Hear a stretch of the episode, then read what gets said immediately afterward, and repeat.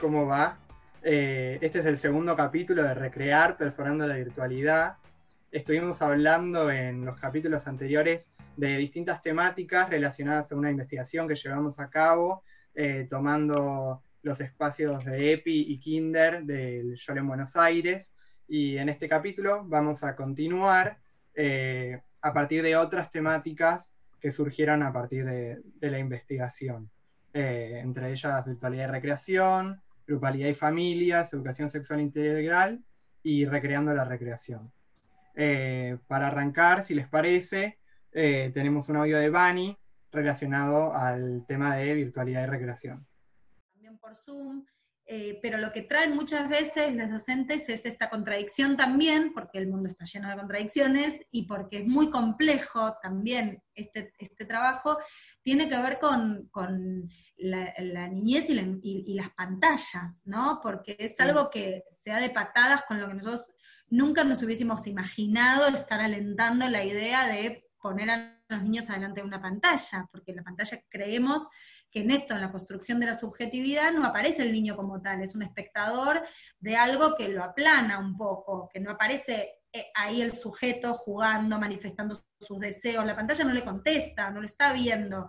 Entonces lo que hacemos es en esa pantalla eh, nombrar a los niños y a las niñas, para que no sean espectadores y para que aparezca el sujeto ahí, ¿no? Como el sujeto como construcción de la infancia que tiene un nombre, que le pasan cosas, que ahí un docente lo que tiene que hacer es eh, no un espectáculo de estar cantando una canción o poner un videito de YouTube de otro lado, sino hablarle a ese niño, ponerle un nombre, eh, contarle, ¿dónde está tu gato? ¿Dónde está? Ay, vos el otro día me mostraste tu almohadón, a ver tu almohadón, no sé, como hablarles para que aparezca ahí del otro lado de la pantalla ese sujeto, ¿no? Que es el gran... Bueno, acabamos de escuchar a, Vanina, que es directora del EPI, em, hablando un poco de, lo, de, algo que ya también veníamos hablando, que tiene que ver con eh, retomar al, sujeto que está del otro lado, eh, ponerle un nombre, una identidad, eh, y que no quede en, algo tan, tan simple como un intercambio por Zoom, sino que vaya un poco más allá. También eh, el, rol que tiene EPI, ¿no? Como espacio de primeras infancias es, justamente lo que dice, ayudar a construir ese sujeto en las infancias, obviamente y, eso, y cómo, cómo se afecta terriblemente tipo, eh, con la virtualidad y cómo, y cómo tiene que hacer algo para que ese, ese niño se pueda reconocer como sujeto. Totalmente, sí. Eh, justamente, bueno, no quiero redundar mucho, pero como plantea Andy, esta cuestión de eh, el EPI siempre trabajó con la construcción de les sujetes de que son las niñas, ¿no? Y, ahora, como nos plantea todo este contexto, esta pandemia de ponernos frente a una pantalla, pareciera como si no existiéramos, ¿no? A veces uno entra a una clase e incluso lo piensa, no me imagino a las niñas entrando a una clase eh, o, a, bueno, a una actividad y, sentir que la importancia ¿no? de, que, de que los docentes te nombren, de que estés ahí. Eh, creo que, es muy importante. Hay algo muy interesante eh, también de lo que tiene que ver con los límites y las posibilidades ¿no? que dan estos nuevos formatos, que igual yo creo que tanto en Vanina como en Pablo, director del Kinder, notamos como que no es a lo que ellos mantendrían, digamos.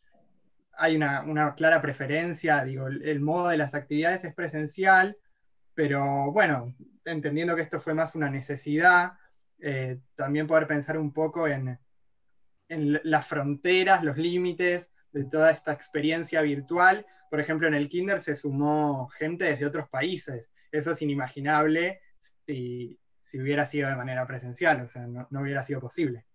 Sí, total, es como una contradicción ¿no? que se plantea, porque por un lado a veces uno puede llegar a pensar que eh, este nuevo formato de virtualidad, de cursar a distancia, de participar a distancia, permite que lleguen personas que tal vez no viven en las cercanías, pero al mismo tiempo eh, o sea, eso, esa es la parte como incluyente de, esto y la otra parte que sería más excluyente sería como la gente que no tiene la posibilidad, que también existe y es real y, nos lo han contado eh, fundamentalmente Bari, la gente que hoy en día tiene eh, dificultades para acceder a, a, la virtualidad, ¿no?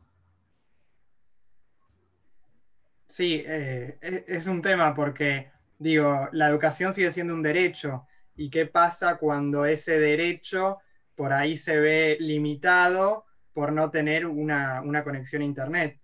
Eh, el Kinder como actividad privada tal vez no tiene esos mismos problemas, pero el EPI que trabaja con, con familias que por ahí están en una situación más vulnerable social o económicamente, ¿qué pasa cuando no tenés conexión a Internet? Cuando esa es la forma que tenés de, de conectarte y de acceder a tu derecho a la educación. Sí, totalmente. De hecho, hay muchas dificultades, no solo tener el, el Wi-Fi instalado, ¿no? Como también hay familias que trabajan y, conviven con poco espacio, no, no, hay como esa privacidad tal vez para poder entrar a un Zoom. Eh, nada, me parece que, que, que es como un debate y una discusión que se plantea ¿no? en torno a la virtualidad, lo que permite y lo que limita. Total. Y por el otro lado, dale, Cami. Sí, y también eh, se pensaba como esto de, bueno, ¿hasta dónde muestro eh, mi casa? O hasta dónde eh, un niño también como que expone, porque la casa y la habitación de UNE es algo que no se exponía antes. Antes ibas a un lugar compartido y ahora, bueno, sí, mira, esta es mi casa, eh, ¿y hasta dónde muestro? Totalmente. Y hay algo también de, la complicidad grupal, esto lo decía un poco Pablo, de, digo, una, lo, voy a leer un poco, em, a ver si lo encuentro, pero dice, una de las primeras condiciones de un grupo es la complicidad y los acuerdos. Entonces acá vos tenías que generar acuerdos, complicidad y entorno, porque no es tanto de juntes. Digo, lo, que se genera eh, entre cuatro paredes, tal vez hay que ver cómo generarlo desde cada uno desde otro lugar, ¿no? Esto era también un desafío.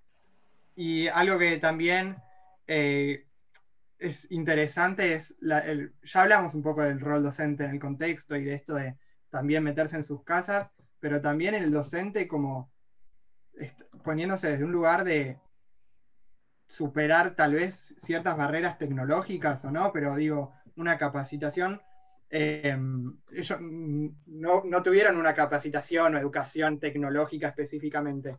Entonces, otra de las cosas que, nos contó Pablo tiene que ver con esto, de, decía que los maestros hicieron e hicimos un intercambio de una riqueza de socializar los conocimientos. Aquel que sabía que era un cohost, es un término que se usa en Zoom, aquel que sabía cómo compartir una pantalla, eh, o que hay plataformas de juegos, entonces todo eso ir poniéndolo en común e intercambiarlo. Dice, fue realmente una construcción colectiva. Completamente, y Pablo nos contaba que de esta manera todos los juegos los pudieron adaptar, todas las cosas que hacían las actividades las pudieron adaptar y les pudieron eh, encontrar su forma virtual.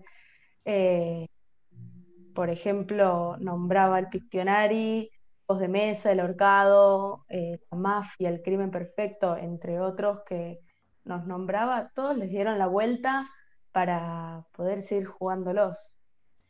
Sí, no, esto de que también mencionaba, bueno, Pablo, de, de, ir recreando en torno a lo que se te va presentando de alguna forma, porque como dijimos en el capítulo anterior, nadie estaba preparado y nadie sabía que esta pandemia iba a llegar. No es que hubo un aviso previo de va a suceder esto y incluso no había ni una teoría escrita de cómo educar de esta forma, ¿no? Eh, y, realmente me parece como que, fue un repensarse constantemente y una, esto, esto que decía Pablo, una colectivización de cómo poder trabajarlo, ¿no? Porque claramente hasta hace pocos años no teníamos incluso nosotros que estamos como más cerca de la, de la tecnología tal vez, eh, no teníamos tanto, tanto conocimiento y hoy en día estamos sumergidos completamente en esto, ¿no? Y, hay que, claramente, o sea, el trabajo de, de, EPI y de Kinder fue eh, recrear eh, los espacios y, tratar de, llevar su trabajo y sus proyectos eh, a corto y a largo plazo a, la virtualidad, ¿no? Y poder estar ahí con los pibes. Total, Pablo dice algo de eso, tenemos una, algo para escuchar de él. Lo que me parece que nunca va a poder reemplazar esto es el abrazo y la mirada. La verdad que es eso. Por eso yo insisto con, los equipos y les digo que la diferencia quizás más importante entre la tarea presencial y la virtual es que en este caso nosotros como equipo podemos mostrar disponibilidad para que el pibe sepa que estamos. No podemos ir a abrazarlo, pero sí le podemos decir, che, si necesitas que te abrace, avísame y hablamos. Porque si a vos te apagan una cámara, puede ser una alerta. Si alguien no habla, puede ser una alerta o puede ser una comodidad que les adolescentes y les pibes lo manejan de toda la vida. Bueno, hay, algo ahí de, lo que escuchamos eh, la vez pasada, ¿no? del abrazo, que, que, era algo que él también destacaba, pero el abrazo como concepto, ¿no? Y acá es como el abrazo físico también. Eh, como tipo, por un lado, habla del abrazo colectivo, de sostenerse, eh, y lo que simboliza, y acá, acá estamos hablando de que simplemente no, puedo ir y abrazarte y, que acurrucarnos, digamos. Eh, a, eso creo que va. Y algo de lo que rescato también es cómo habla de, de, la, de la personalidad que se manifiesta a través de la pantalla que ah, vieron que dice que si te apagan una cámara puede ser una alerta o si alguien no habla. Eh, hay algo también de eso que, es importante, pero también una decodificación que hay que saber hacer, eh, que debe ser muy difícil también. Sí, completamente. Eh, los docentes en ese sentido hacen un trabajo, o sea, como bastante extraordinario, ¿no? Porque al estar en la presencialidad y ver la cara de, del EPIBE es mucho más fácil, ¿no? de hecho, como que generalmente si alguien se va, se levanta de una ronda, bueno, el docente tal vez va a buscarle y, hablan y, tal vez, no sé, ahí expresa sus emociones, pero en esto que pasa, esto que pasa ahora en la virtualidad, me apago la cámara y, a dónde se fue el pibe, ¿no? O sea, se fue a cocinar unas galletitas o se fue, digo, no sé, como pueden pasar muchas cosas realmente. Y también esto me hace acordar esto de la decodificación, a que Pablo nos decía en la entrevista, eh, hablando de los grupos, le habíamos preguntado, ¿qué pasa con los roles eh, que se tomaban dentro de un grupo, no? Eh, y nos decía, los roles siguen existiendo tal como estaban. Ahora lo que se complica es la decodificación de esos roles. Y también relacionado con, con las personalidades y, las cosas que se ponen en juego, algo que no dejamos de preguntarnos tiene que ver con cómo trabajaron la educación sexual integral desde los espacios, ¿no? Em, así que tenemos nuevamente una cita de Bani, directora del EPI, para escuchar. En una sala que se pusieron nombre los grupos, que es un proyecto de identidad que siempre tomamos en condiciones de normalidad y fue un desafío decir, bueno, che, pero también los grupos de WhatsApp de mis amigas, de los también tienen, tienen un nombre, a veces nos nombramos, bueno, ¿cómo se va a llamar este grupo de WhatsApp? Que no es el grupo del jardín, pero es un grupo de WhatsApp y bueno, que tenga nombre. Entonces se hizo un proceso de elección, eh, porque eso también es otra arista para generar pertenencia, ¿no? Y, y armar grupos sin grupo, que es un poco la, dificultad, armar cuerpo sin cuerpo, grupo sin grupo, digamos, cómo armar cosas sin eso. Entonces eso es nuestro desafío así fundamental. Cada cosa es una oportunidad para poder laburar la ESI. Está presente como marco ideológico, político y además es un derecho de las niñas tener acceso a cada una de las acciones educativas que nosotros llevamos adelante. Para nosotras y nosotros el contexto de pandemia es una oportunidad y la expresión de las emociones y darle lugar a las mismas en un momento tan fundamental es muy importante. Entonces lo hablamos todo el tiempo y desde el lugar en que cada uno y cada una pueda sostener. Sí, creo que, hay una cuestión acá que, la ESI ¿no? es, por momentos parece muy amplia y, obviamente las diferentes edades, tanto kinder como EPI, se, transmite de formas diferentes y bueno, también está la, transversalidad ¿no? de la misma.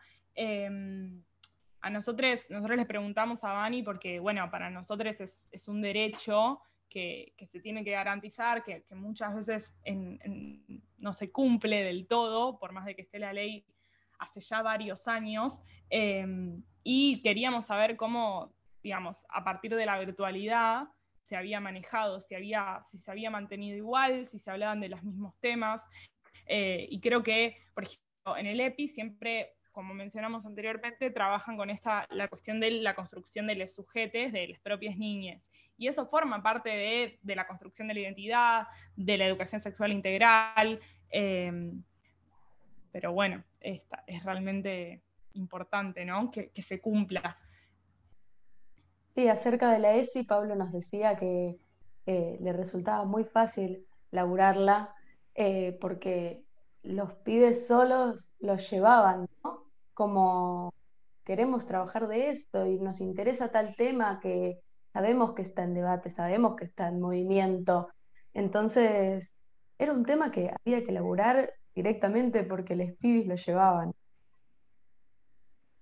Sí, es que totalmente la, ESI se, fue recreando en este contexto como se recreó todo. Eh, algo de lo que dice Pablo es que la recreación habla de recrear, recrear no solo la recreación, eh, sino recrear circunstancias, espacios, posibilidades, actividades. Em, entonces, todo este proceso de, de, hacer estas actividades de manera virtual, dice que era lo mismo, era pensar cómo e, este proceso no les iba a impedir seguir jugando o proponiendo actividades. Y algo que a mí me quedó de la entrevista de Pablo, que era que nosotros le preguntábamos bastante cómo fue para él todo hacer eh, el traslado de, un modo hacia el otro y él nos decía que él no lo veía como un traslado, sino como una continuidad, que estos son los límites, eh, lo cual también me parece interesante. Nada, siempre insistiendo que el proceso fue intuitivo, ¿no? que no, no había experiencias previas y que fue a prueba y error también. Claro, porque pienso que siempre también hay algún límite en las planificaciones. Digo, bueno, tenemos este espacio, ¿qué hacemos con lo que queremos trabajar en este espacio? Bueno, ahora el límite me parece que fue mucho mayor, eh, que igual los proyectos de esta manera se continúan.